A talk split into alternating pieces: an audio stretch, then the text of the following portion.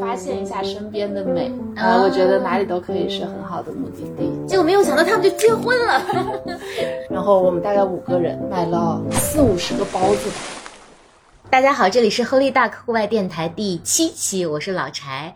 今天我又给大家请到了一位特别有趣的嘉宾，他叫舒舒，跟大家先打个招呼。Hello，大家好，我是舒，啊、我认识舒已经有大概七八年的时间了差不。多。对，以前我们俩是在工作里面认识的，其实是一个非常科技的啊、语境里面认识的。没错，对，但后来我们俩做了很多事情，其实好像都跟这个呃相去甚远。比如说，叔邀请我去开了一次飞机，对，啊、因为我们在录这期节目之前，我呃叔在找之前的照片，我们也很久没有回忆了。我们俩好像都是两个一直往前跑的人，很是的很少回忆。然后他就去他的 Google 的云盘里面去翻了一下，对，嗯所有的照片存在 Google Photos 里面，然后为了今天的节目特意去翻了一下，我发现很多回忆。对，然后他还发给我一个我在开飞机的照片，哎呀，我完全都不记得我还开过飞机，然后也是这个书的邀请和组织下去的啊、然后后来我们俩还一直想要策划一个商业的活动，嗯，嗯，是去把最先进的一些嗯，科技产品吧。对对对对对，带上这个最美丽的地方。然后我们还在筹划当中，这个可以期待一下。但今天请出来呢，是因为他虽然不是一个户外的骨灰级玩家，但他跟大自然和户外的呃关系其实是非常有趣而亲密的。我们在开始这个节目之前，我俩喝了一点点酒，然后去回顾了一下，其实特别令人兴奋的。本来想放在节目后面讲，但是忍不住跟大家分享的就是他的婚礼。对，因为我们刚刚看了他婚礼的视频，其实我看的都整个人都热血沸腾，然后就非常想回到那个地方。叔，你要不要讲讲？婚纱照，哦，对对，婚纱照，对，你要不要跟大家讲你的婚纱照是在哪里拍的？呃，说到这个故事，我不得不提老柴。当时这个婚纱照的拍摄地点，确实是你给我留下这个种子。对，呃，你跟我说你在青海有一个叫格尔木的地方，嗯那边上有一个全世界第二大的盐湖，嗯非常非常的美丽，然后一望无际，比玻利维亚的天空之镜完全不输，嗯比网红的茶卡盐湖要大多少多少倍。对，是的，我就我就当时听完你这个描述，我就种草了。我说以后我我如果要拍婚纱照，我就要去那个地方拍。那时候你还没有男朋友，对不对？没有男朋友，对对对对，完全没有男朋友。然后就像一个许愿实现了一样，很快很快，舒就有了她的男朋友。一会儿我们来讲讲她从哪儿捡到这个男朋友的。对，然后先讲讲你的婚纱照的拍摄。对，嗯、所以其实就是在格尔木那个很神奇的地方，而且我在当地的向导也是你介绍的，对一个叫巴特的嗯，呃胖子，大叔，非常有趣的一个大叔。对，嗯然后他其实给我们安排了一个行程，嗯、我还是特别喜欢和留恋格尔木这个地方。嗯嗯，他在距离格尔木市中心不到两公里，呃不不到两个小时的车程里，你可以看到雪山、嗯沙漠、嗯草原、雅丹，嗯水上雅丹，嗯然后就是各式各样的这种地貌、地质环境极其丰富，而且就呈现在那一个交通要塞之城的周边。嗯而且格尔木那个地方虽然是西部，嗯，但是它的物资和这个交通特别发达，嗯，就是它是通往西藏和新疆的一个要塞地点，所以。各种物资在那个地方汇聚，我在那里可以很轻易的买到各种热带的水果、嗯食物，嗯对，所以还是一个蛮有趣的地方。对，而且特别妙的是，大家到格尔木之后都分散去了，比如说去新疆、去西藏，其实格尔木周边的游客反而是少的。对，嗯所以我几乎可以说，我那套婚纱照是在无人区里完成的，因为我们去的任何一个地方，你就是见不到人，哦你见到各种各样的野生动物，你见不到人。对，刚刚我看了一个视频，by the way，大家要看到那个视频的话，可以去我们的公众号 Holy Duck 去看这一期的内容，它在最上面会有一个视频，真的我看的热泪盈眶，因为。就是一望无际的，它呃，树刚刚提到所有的地貌，包括沙漠、雪山，然后呃雅丹全都有。然后我们看到野生的牦牛，然后成群的岩岩羊，羊对，对在在这个山上去奔腾，非常非常漂亮的一个景色。所以你们去那拍了几天呃，大概六七天吧，啊？就嗯，因为四月份去的，可能不是格尔木最好的季节，中途还遇到了一天下着大雪，所以我们都没有出门。哦，，对，然后沙漠里的那一套，其实看着，哎，我穿的特别少，但是是那天啊，天气巨冷，啊对，差不多零度左右吧。啊，四月份的青海，青海湖可能还没有开湖，它大概是要到五月初才会开湖，所以确实是冷的，嗯？是吧？对，那是哪年？二零一八年，对，二零一八年的四月，嗯，因为我周围有很多人拍婚纱照，但是书的那套真的是让我最为惊叹的一套，因为这就是整个大自然的那个壮阔，西部的这个风景，我觉得还是有它的魅力所在。是的，嗯是的，我觉得自然就是最好的布景，嗯，就是你有非常多意想不到的布景。我举个例子，那个沙漠其实它是个七彩的沙漠，嗯里面有红色、黑色，然后除了普通的黄色，你还有一些各种各样的色彩，你摆在一块儿，嗯你一望无际，完全没有人，你沉浸在那个呃场景中，嗯然后你一袭白纱，嗯，对吧？就整个天地就是你们两个人的那个感觉，哇，而这是你给我种下的对，所以所以刚刚 你叔说了吗？这个视频你一定要看看。对，但特别遗憾的是，我跟巴特其实一直在筹划一个项目，就是关于查尔汗盐湖的呃开发和保护。其实这是我们一直想跟青海省政府去做的一个项目，嗯，但是由于种种原因，就一直在搁置、搁置、搁置。但我想，也许是也是一个好事情。我大概三四年前去青海，跟一些省里的领导见面，他们也提到说，可能未来会开发成为国家公园。嗯，啊、我觉得这样的话，可能对它的保护会更为没错，对对对，完善一些。然后那个地方是呃，它不是大家所熟知的景区，所以也因为这个，它被保护的还比较好。它不像茶卡盐湖那样受到了网红的追捧和过度的啊、拜访，所以盐湖的生态也非常好。然后就像呃叔说的，它其实整个各种多样化的地貌、野生动物在那里呈现的都非常好。哎，说到这里啊，嗯可能稍微散一点，我跟大家说，叔来之前我还翻他的朋友圈，他现在有一个婚纱照之后就结出了爱的果实，然后有一个特别可爱的两岁多的女儿。有一天，这个女孩就提着她的一个玩具行李箱，然后她爸爸说：“你要去哪里啊？”她说。我要环游世界，我要去看野生动物。对哎呦，对这是什么样的妈妈生出什么样的宝宝啊？是的，那所以有些人其实你看他，尽管没有可能说没有从事户外运专业的户外运动，也没有从事户外行业，但他就是一个一个野生的 girl。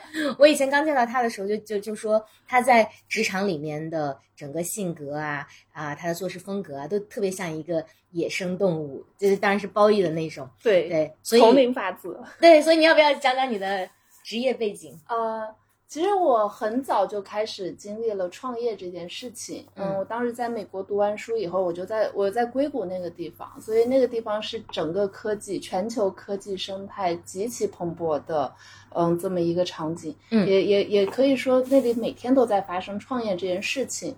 所以差不多是一一年前后，嗯嗯，我在那边的工作就是跟几个关键词：科技、创新、创业，然后中国和美国。嗯嗯，也是比较幸运在那边认识我们现在的这个联合创始人，我们的嗯，其实也是当时特别知名的一个在国内的科技记者是。骆一航啊，托马斯对对洛老师，Thomas，对，嗯。所以嗯，一起有了这个想法，那我们就做了品玩这样一个科技媒体。嗯。嗯，所以这十年，我觉得我还是一直，因为我们已经创业十年了，嗯。然后一直也是在，对对对，还活着，也一直在做这件事情，嗯。就是做呃中国的科技创新的全球化。对嗯这个也是我自己比较想做的一件事儿。啊，对，所以书所在的媒体 Pinwest 品玩其实是大家特别尊敬和呃有点敬畏的一家 媒感体因为他们是在首先，它就是你最先锋的。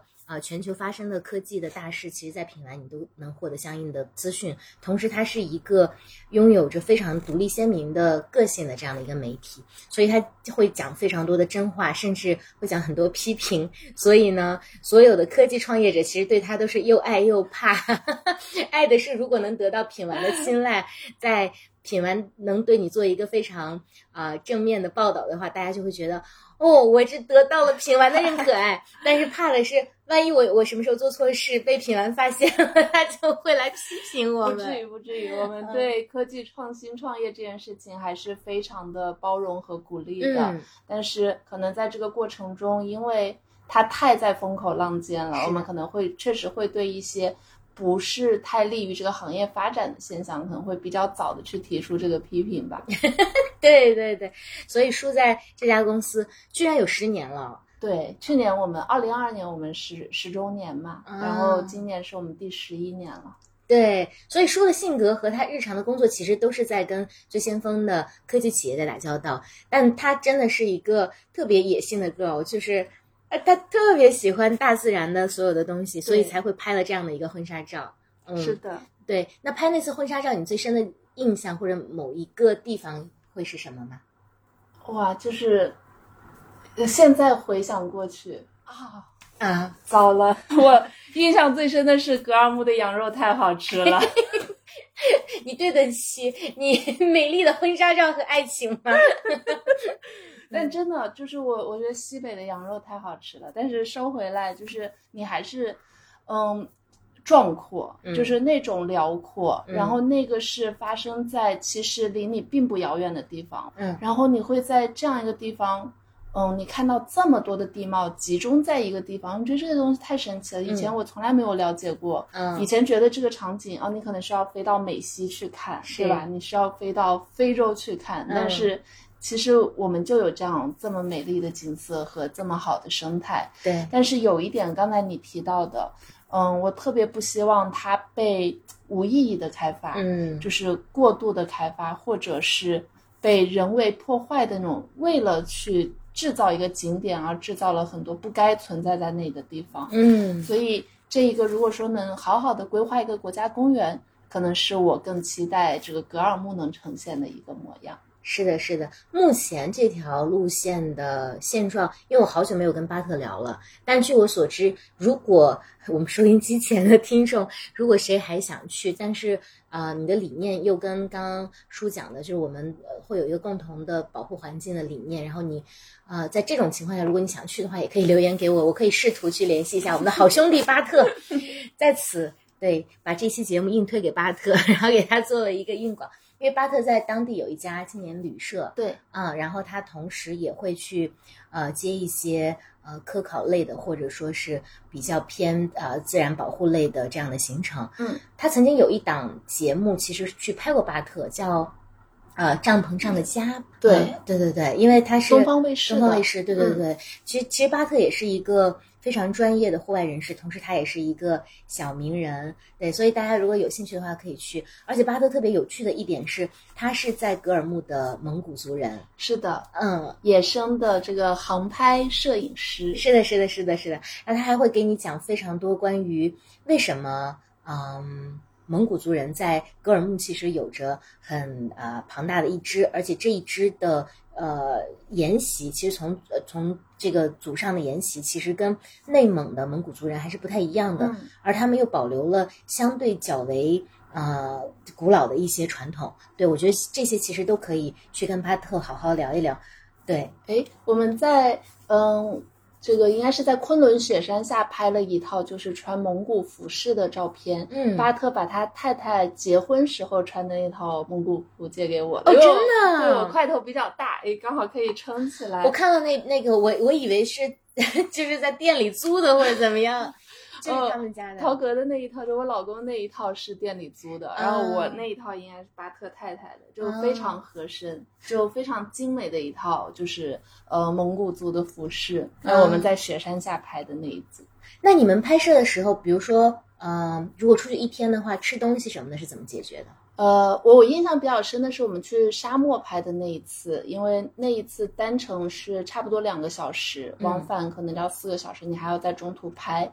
然后那一天我们就去了当地的一个包子店，大概我们、我们加上摄影师和化妆师，摄影师和化妆师也是巴特帮我从重庆请过来的。哦，对他们也是之前骑行环青海湖或环青海骑行，在巴特那边有过，他们之前有过交集，然后嗯巴特的朋友对过来帮忙拍的，嗯，然后我们大概五个人买了四五十个包子吧，那个胡萝卜馅儿的和土豆馅儿的，嗯。就我们带着包子就进了沙漠，因为嗯。完全没有人，嗯。呃，完全没有信号。嗯。我们在里面拍拍拍完了，嗯，吃，然后大概出来的时候还在沙漠的边境，我们遇见了爆胎，啊，我们就是我们就一台车。嗯。然后爆胎了，还没有带千斤顶，就、嗯。就只见刚拍完婚纱照的新郎趴在地上刨沙子，要把那个车轮子给刨出来，换一个轮子才出来的。对，哦，但还是蛮开心的哦。非常开心，非常嗯开心。我那几天很快乐，就是我们五个人嘛，嗯五五六个人吧，嗯一起同行的，一块儿在那边拍婚纱照，嗯然后一块儿等于是一边探索这个大自然，一边去拍照留念。对，啊，所以真的是在这个过程里面没有见到过什么路人啊、探险者之类的，没有吗？嗯。除了见到过一个放牧人，因为嗯。我们在昆仑山下见到了一群羊，嗯我们还逮了一只刚出生的小羊，拍了拍了两张照。嗯，对，就见到过那个牧羊人，其他就除了在公路上会有人，但是真的到具体每个拍摄的景点里就场景里吧，就完全没有见到人。哦，对，因为我们录制这期节目的时候是二月的中下旬，其实想起来，我也特别推荐大家去青海。在中国的所有的旅旅行目的地的省份当中，我最爱青海，我去过青海四次是吧？对你去过海西吗？啊，去过海西啊，但是嗯我就没有去过 书讲的这条线，我非常的羡慕，因为呃，我零四年的时候，嗯嗯，当然是还不到十八岁去。攀登雪山的时候是在嗯可可西里腹地，啊所以对那个地方是非常的有感情。感情，而且我觉得你只有去了那里，才会知道啊，青海的美原来是它比它跟西藏和新疆都不太一样。西西藏和新疆的美是你可以就 picture 出来的，你大概知道它是什么样的。青海是会给你一个特别大的 surprise，因为你就没有想到说，就像叔说的，地貌的复杂性在这里这么和谐的得到统一，对，而且就是确实没有人。确实没有人，确实没有游客，物价也也不高。嗯，对我以前去的时候，住宿一晚上可能就两百块，你们去的时候涨了吗？我 我们住在巴特的这个青旅青旅里，嗯对，嗯所以也没有具问体的去核算这个费用，OK 啊、但现在应该一两百块也能住得很好，就在应该可以，应该可以，对对，所以就是，呃，我为什么隆重推荐。对为什么刚刚算月份呢？就是。呃，如果是四月份去，比如说大家有清明假期，其实刚好是能错开旺季，嗯但是辽阔的、有点偏冬天的整个青海是非常非常美的。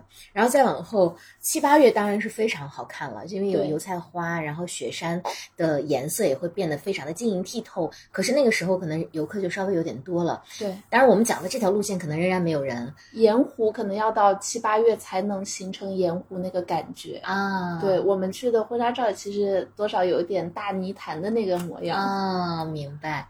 哎呀，太好了，就就隆重推荐给大家。是的，对我们聊了这么精彩的婚纱照，还插播了一下小小朋友的这个 野生动物之旅。那想想想跟大家再讲讲说，叔跟他先生的认识其实也非常的抓马，你跟大家讲讲。我们认识可能不是一个特别 drama，就也有也有，其实蛮早就认识了。我们在滑雪的时候嗯认识，但是嗯，相隔了很多年再重逢，其实是朋友有意撮合，但最后我跟他确认在一起的那一刻，确实有一个很明显的记号是。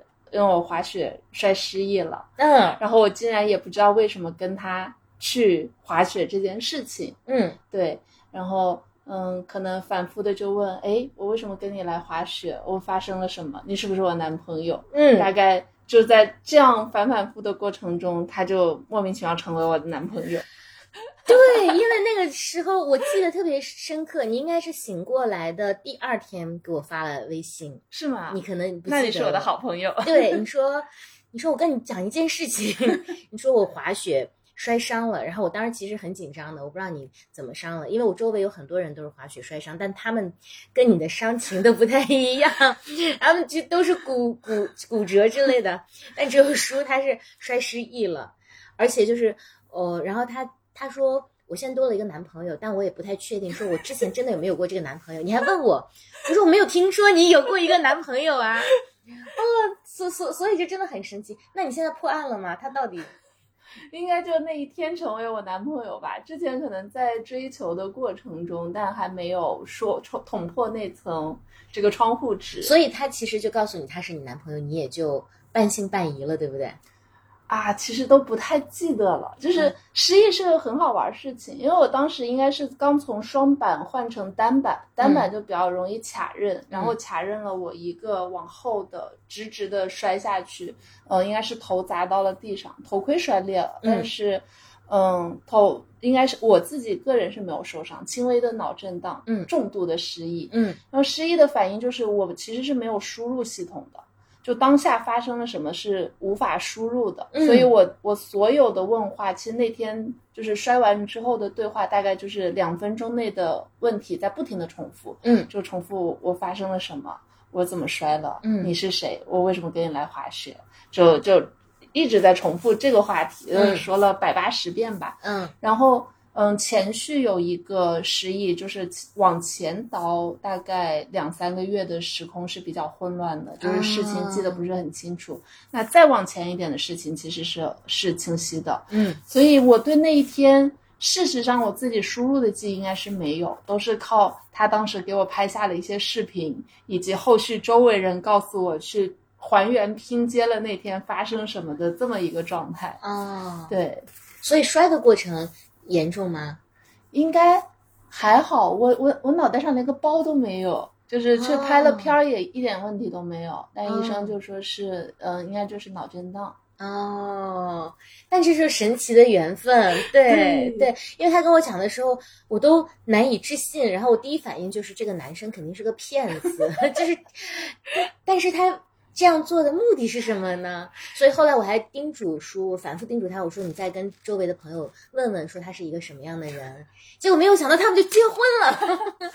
对，这确实挺神奇的，因为这个说出来特别像个段子，又特别不真实。对，但它确实又很真实的发生在了我的生活里。我想问问，后来，嗯。因因为据我所知，你们俩感情非常的好，而且你后来很喜欢他。你是觉得这个喜欢是失忆之后逐渐形成的，还是说你觉得以前可能也还蛮喜欢这个人的？应该一开始就有吧，就是嗯聊得来，对吧？他也是一个很喜欢户外的人，他喜欢滑雪，他喜欢大自然，他喜欢去接触，就跟我对户外有一样的情节，所以我们共同语言蛮多的。嗯，然后嗯，我觉得。真是三观比较接近。你因为我那时候年纪也不小了，我也，嗯，是一个大龄的单身女性。那其实到那个年纪，你更在意的是你希望要一个什么样的伴侣，而不是为了去完成结婚这件事情或者恋爱这件事情。嗯，所以我觉得我跟他最大的契合在于。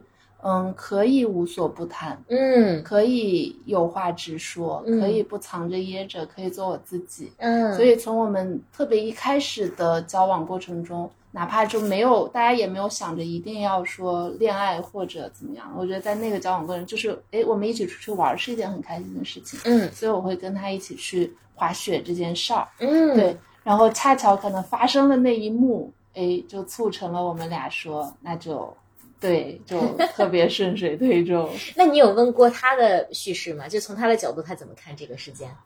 他因为那个事情发生在一月份，然后二月份有情人节和我的生日。嗯，他他是个特别慢慢热的人，然后他他觉得这个从从一月份开始我们约会，然后那到二月份有情人节和有我生日的档期，怎么样？都可以跟我来表白，但没有想到这么一撞，这些过程全部省略了，也相当省力。哇，其实还挺浪漫的，对，有一点命中注定的感觉吧。嗯，你觉得你失忆前后自己变了吗？嗯，这倒还好。我觉得我自己对自己比较满意的地方是我一直挺做我自己的，所以也没有说特别特别大的改变和变化。应该你认识。之前认识我和现在也不会有特别大的变化吧？有一个变化，什么变化？就是你自从谈恋爱之后就变得特别甜。我一直很甜呐。No No，以前就是一个野生的，像小豹子一样。嗯，对，可能可能在那之前，工作是我生活的百分之九十九吧。嗯但在那之后可能会平衡出一部分到那个私人生活这一部分。嗯，对对对，因为书在职场上，他是 Pinwest 的 co-founder 嘛，嗯，对然后他也是呃专门负责他们非就最重要的商务这个板块的副总裁，所以他的工作其实很雷厉风行。他的工作里面没有太多啊、女性或者说就是很小白兔的这一面的影子。对，可嗯能也确实比较早参与到这个，就是在自己职场经验都还不是很丰富的时候，就参与到一个创业这种事情来当中来。那嗯。这件事情就要求你有极高的速度和极强的韧性，嗯。你要去面对各种突发的状况，你要嗯。去无中生有出很多资源和突破很多边界。其实我一二年刚来北京的时候也是两眼一抹黑，我我真是一个人都不认识，我没认识几个人。那慢慢的就开始这么去做拓展的各种工作。嗯，所以我记得我刚认识他的时候，就给他一个评价，我说你是野生的。对，你说我是个野生的 marketing，对对对对对，但特别棒。就野生的背后其实是有非常旺盛的生命力。他遇到所有的项目，他没有一个词叫做“哎，这个好像有点困难”或者怎么样。我我从来没有在你的生命里面，或者我跟你的交往当中看到过这样子的状态。你是没有什么害怕吗？人生中有害怕的事情吗？挺挺少的，嗯挺少的，就是觉得人生挺短的。嗯你如果喜欢什么，你想要什么，对吧？我想要去格尔木拍婚纱照，那就去嘛。对，他就他就从来没有觉得这里面有什么障碍，他就 跟 我要了电话，然后就后来他们的关系跟巴特的关系就比我和巴特还要更熟悉和亲密很多。对就对，这不只是这一件事情，包括我们之前谈到很多商业项目的时候，他谈到一个什么项目，说哎好啊，然后他很快就会把它实现了。对嗯对对，也不是很按常理出牌。对对对对对，因为我们俩都喝的有点懵，所以开始打结了。所以有时候我也在想，就是嗯一个人如果呃他的性格里面有一些这样的成分，就非常的呃野蛮生长的生命力的话，是不是这样的人更偏好于呃跟大自然产生连接？你觉得会有这种关系吗？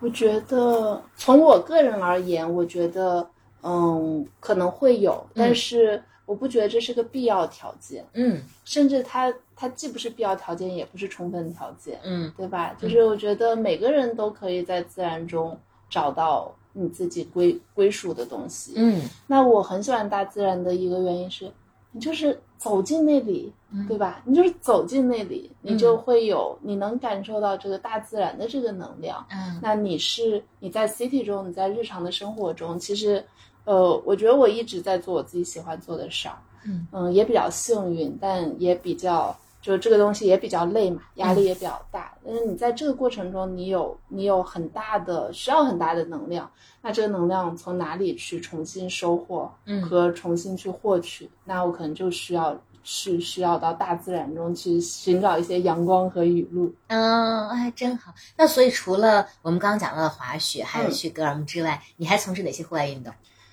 我我我我应该叫户外运动体验派。啊，就我尝试过特别特别多，嗯，对我尝试过特别特别多的户外运动。如如果要说几个 highlight，因为我还跑过全马，我还前对我我拿到全马我是真的不知道。我跑完全呃我我没有完全跑完全马，但是我拿到了全马的就北马的奖牌，哦，然后我还玩潜水，潜水可能是相对认真一点，因为我至少有过这个 A O W，可能有过小二十天的经历，也哦，不是特别多。嗯对，然后我学过翻版，嗯，对，呃，我我有一一年夏天就每个周末从北京到秦皇岛去学翻版，我都不知道你这一段经历。哇，可好玩了，真的可好玩。我剩下还有啥？我得找一找。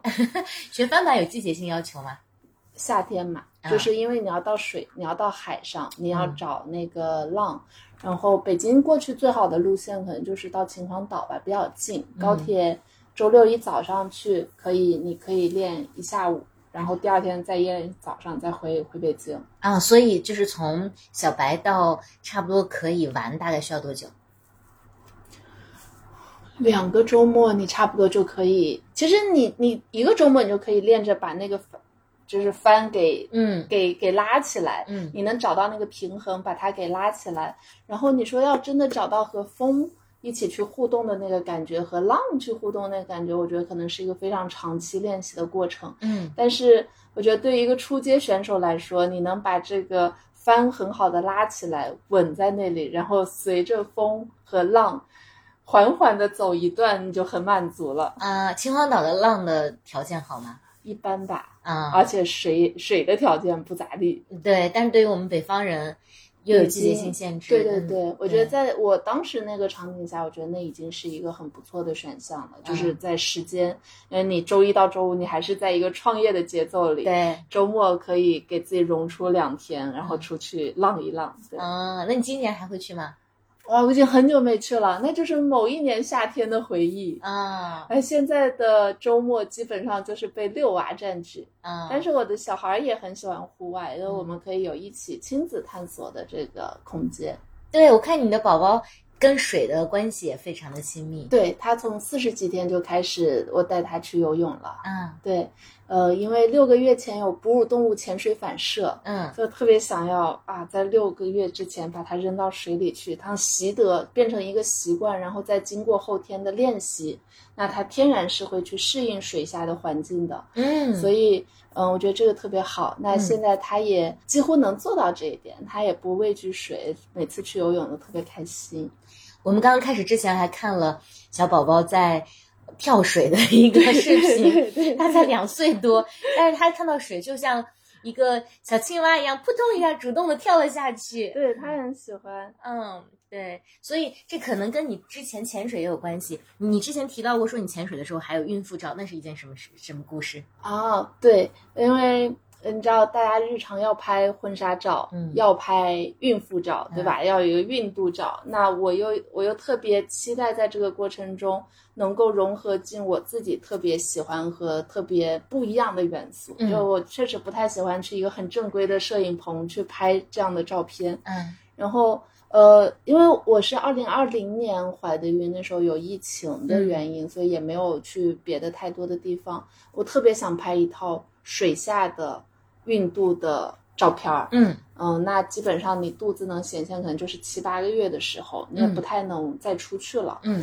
嗯，所以当时最后的一个选项是，呃，我们在应该是前门那边的一个酒店，它有一个露天的泳池。嗯我们在某一天就在那个露天的泳池里，就阳光特别好，阳光整个从天上洒进这个泳池里。哎，嗯恰巧那天泳池就那个酒店没有什么人，那个泳池基本上又是被我包场的一个状态。哇对，所以我们就在水下拍了一些呃孕妇照，我觉得作为一个留念吧。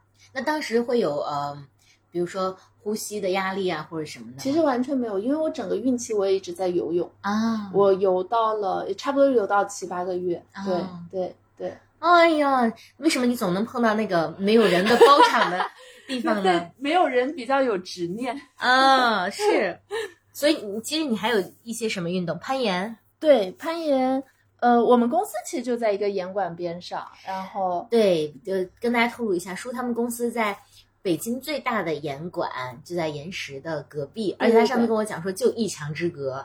是的，嗯岩岩石如果去装修和调整他们岩板的结构，我们公司就会异常的吵闹，这么近吗？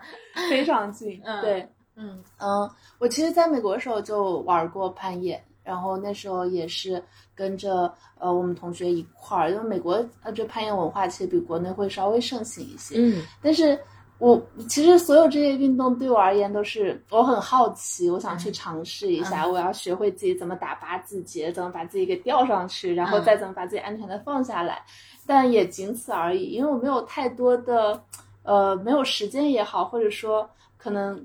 有点喜新厌旧，或者嗯这个好奇心太、太太旺盛。对，就我我太追求新鲜感了，所以嗯可能哎，这个差不多，我又去试试别的。嗯所以除了攀岩，你看我还玩过什么？我玩过跳伞，嗯呃，露营，嗯骑行，嗯对，就还蛮多运动我都有在尝试过。还有什么 paddle，、嗯，那个桨板，桨板还有这个那那皮皮划艇，对对，也都玩过。哦，对，所以你印象最深的一次露营是什么时候？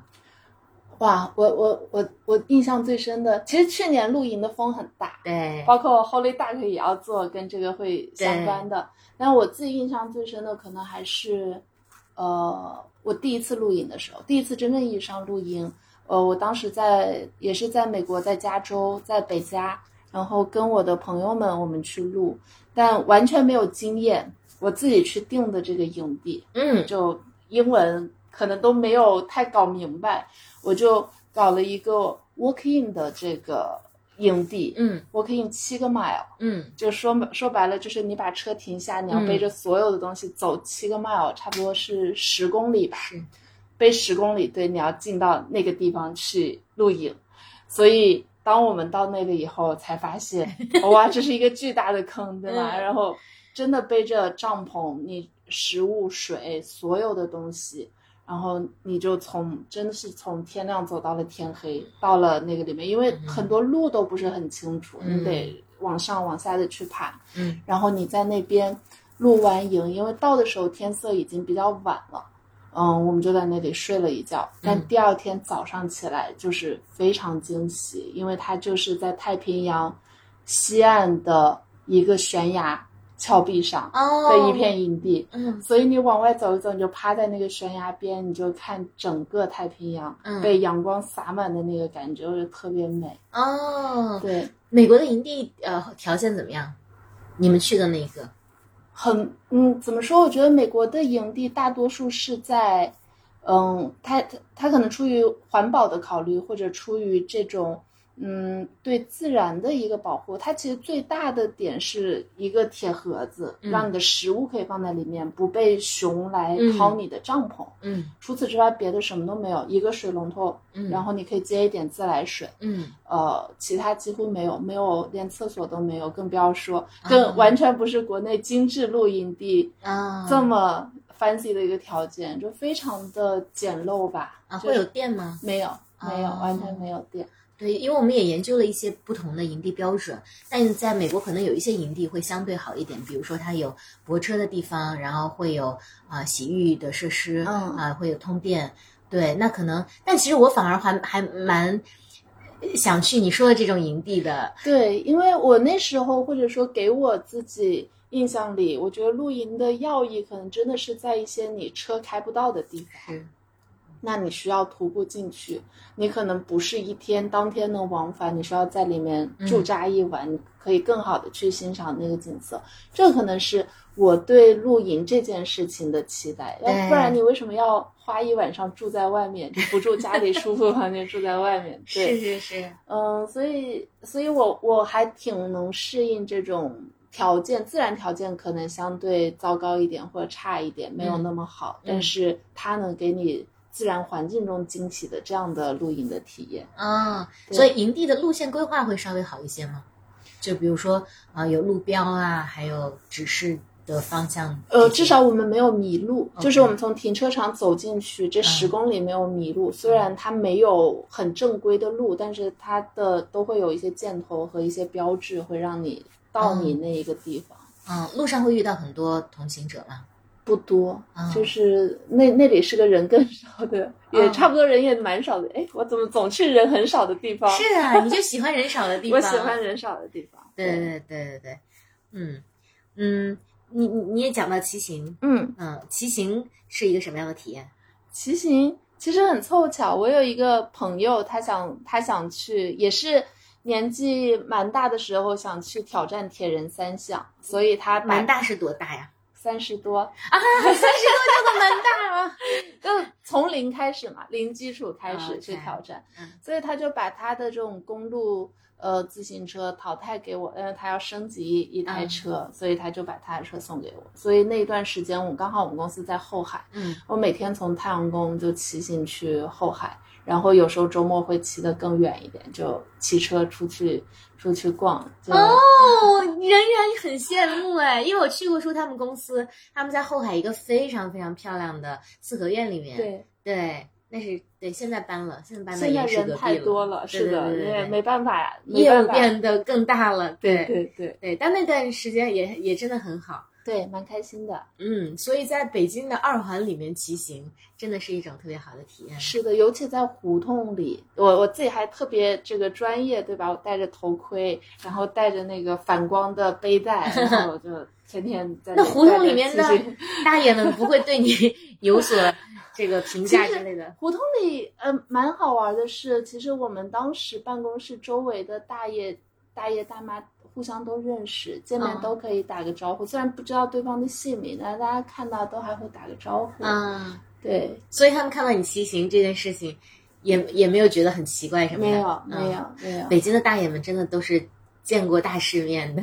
是的，对对，对对对，嗯，然后对你你你讲到跑马，其实我也挺好奇的，你怎么会就是。因为我我以前没有听说你在跑步或者怎么样，那说跑跑北马是一个什么故事？这是被一个朋友给忽悠的，呃，嗯应该是华米的朋友吧？嗯对，嗯，华米当时在北马，应该是一五还一六年的北马，他们组了个跑团，嗯，就因为北马的票非常难抢嘛，是他们其实是有一个跑团，然后我们是在聊商务合作的时候，他说，哎，你喜欢运动，你要不要跑马拉松？嗯我说我只能跑三公里，他说那你回去练练，你能跑五公里，你练到你一次跑每天跑五公里，嗯练到你周末可以跑十公里，那嗯你基本上就能跑全马。嗯，我就被他这句话给忽悠了，这真的是忽悠了。然后我就真的从那天起，我那时候大概离北马也就两个月，我就嗯那天起每天早上去跑五公里，嗯然后周末跑了大概可能隔了几个周末跑过几次十公里吧，嗯，再没有往上，嗯然后我就直接去参加了北马。哦，太猛了 对，反正就是体验了一下这个过程吧。啊！对，啊跑跑关门的北马全马选手。嗯，对，那也是完成了。所以我觉得你有一个性格特别好，就是我你在户外不强弩，就是你是体验派，但是你可以跑得很慢。所以可能如果是我的话，我可能会冲，但是冲完之后嗯我自己可能会受伤。对对，但对是我觉得呃，在户外大家一定要量力而行。对对，你要还是要对敬大自然有这个敬畏之心。是的，是的，是的，是的，啊，真好。所以，呃，讲了这么多，我觉得你真的是一个户外体验派。是的，对你，你作为一个每个运动都呃体验过的人，你对户外是一种什么样的看法？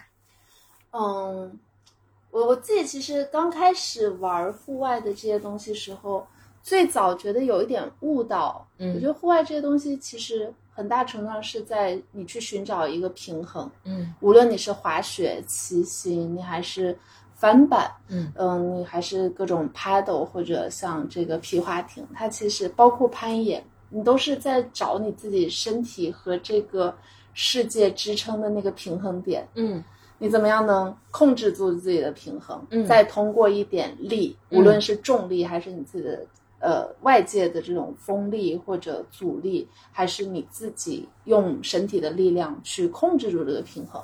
我觉得这是我比较早去感悟到的一些户外运动的嗯一些所谓的道理吧。嗯然后我又很喜欢在这种过程中去寻找一点点刺激和一点速度。你在滑雪的时候，你保持住你自己的平衡，你再加一点点速度，那种风吹过你的感觉。嗯骑行其实也是一样，有时候你想稍微加加速快一点，也是寻找这种感觉。嗯所以我觉得这个过程中，你又开始去慢慢的探索你跟这个自然的平衡，你身体跟自然的平衡。那同时你又感受到大自然给你的这种力量，和我觉得这里面更多能寻找一些自己和自然的平衡。嗯那见完天地，然后嗯，我觉得是时候该见见自己。这个可能是我特别喜欢走进户外的一个原因。嗯就我觉得每一次你在那里，最终是能找到自己内心的一个平衡。嗯这个是我特别喜欢户外的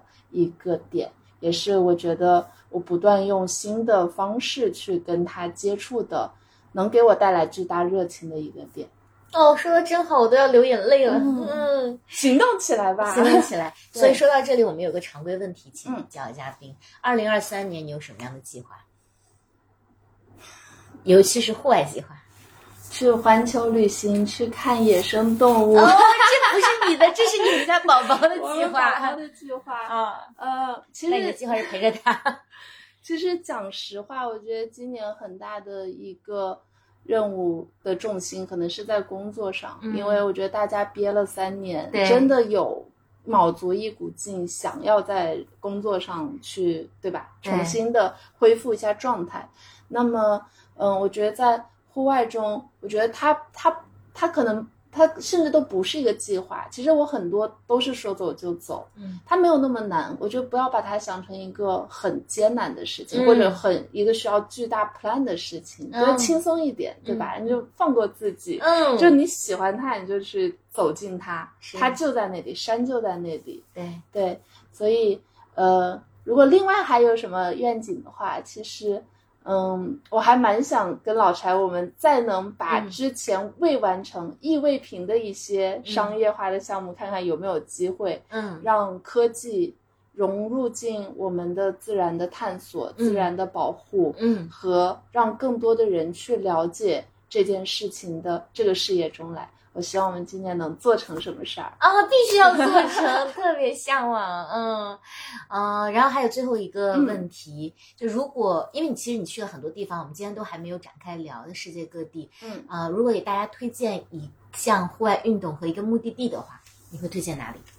我觉得就多体验吧。嗯，就我没有什么特别特别想推荐的。如果我自己特别喜欢，以及我一定会让我女儿去体验的，可能是潜水，嗯。因为那个那个世界里，嗯，可能是自由潜，因为我现在还是个水肺潜选手，我还我还不太会自由潜。嗯。那我觉得这个是我希望他能去看，因为那个世界不是呃我在陆地上，我们惯常生活的陆地上，你就一定能很好接触到，嗯。但是你会看到非常不一样的美丽。嗯对，嗯，我觉得这可能是我比较推荐的一个运动，嗯但是千万不要在 节假日去热门景点，你你看不到鱼，你只能看到潜水员风暴。哦，天哪，潜水员风暴，听着好绝望。真的，上下左右全是人。嗯对然后旅游目的地的话，啊、我觉得可太太多美丽的地方。你我我觉得格尔木，刚才我们聊了好久的嗯格尔木，我非常的推荐。嗯嗯，甚至我觉得，嗯，去年嗯，其实我就在这个呃十渡，啊，对吧？我去嗯十度感受了一次精致露营，带着嗯我特别简陋的装备去参加一些精精致露营。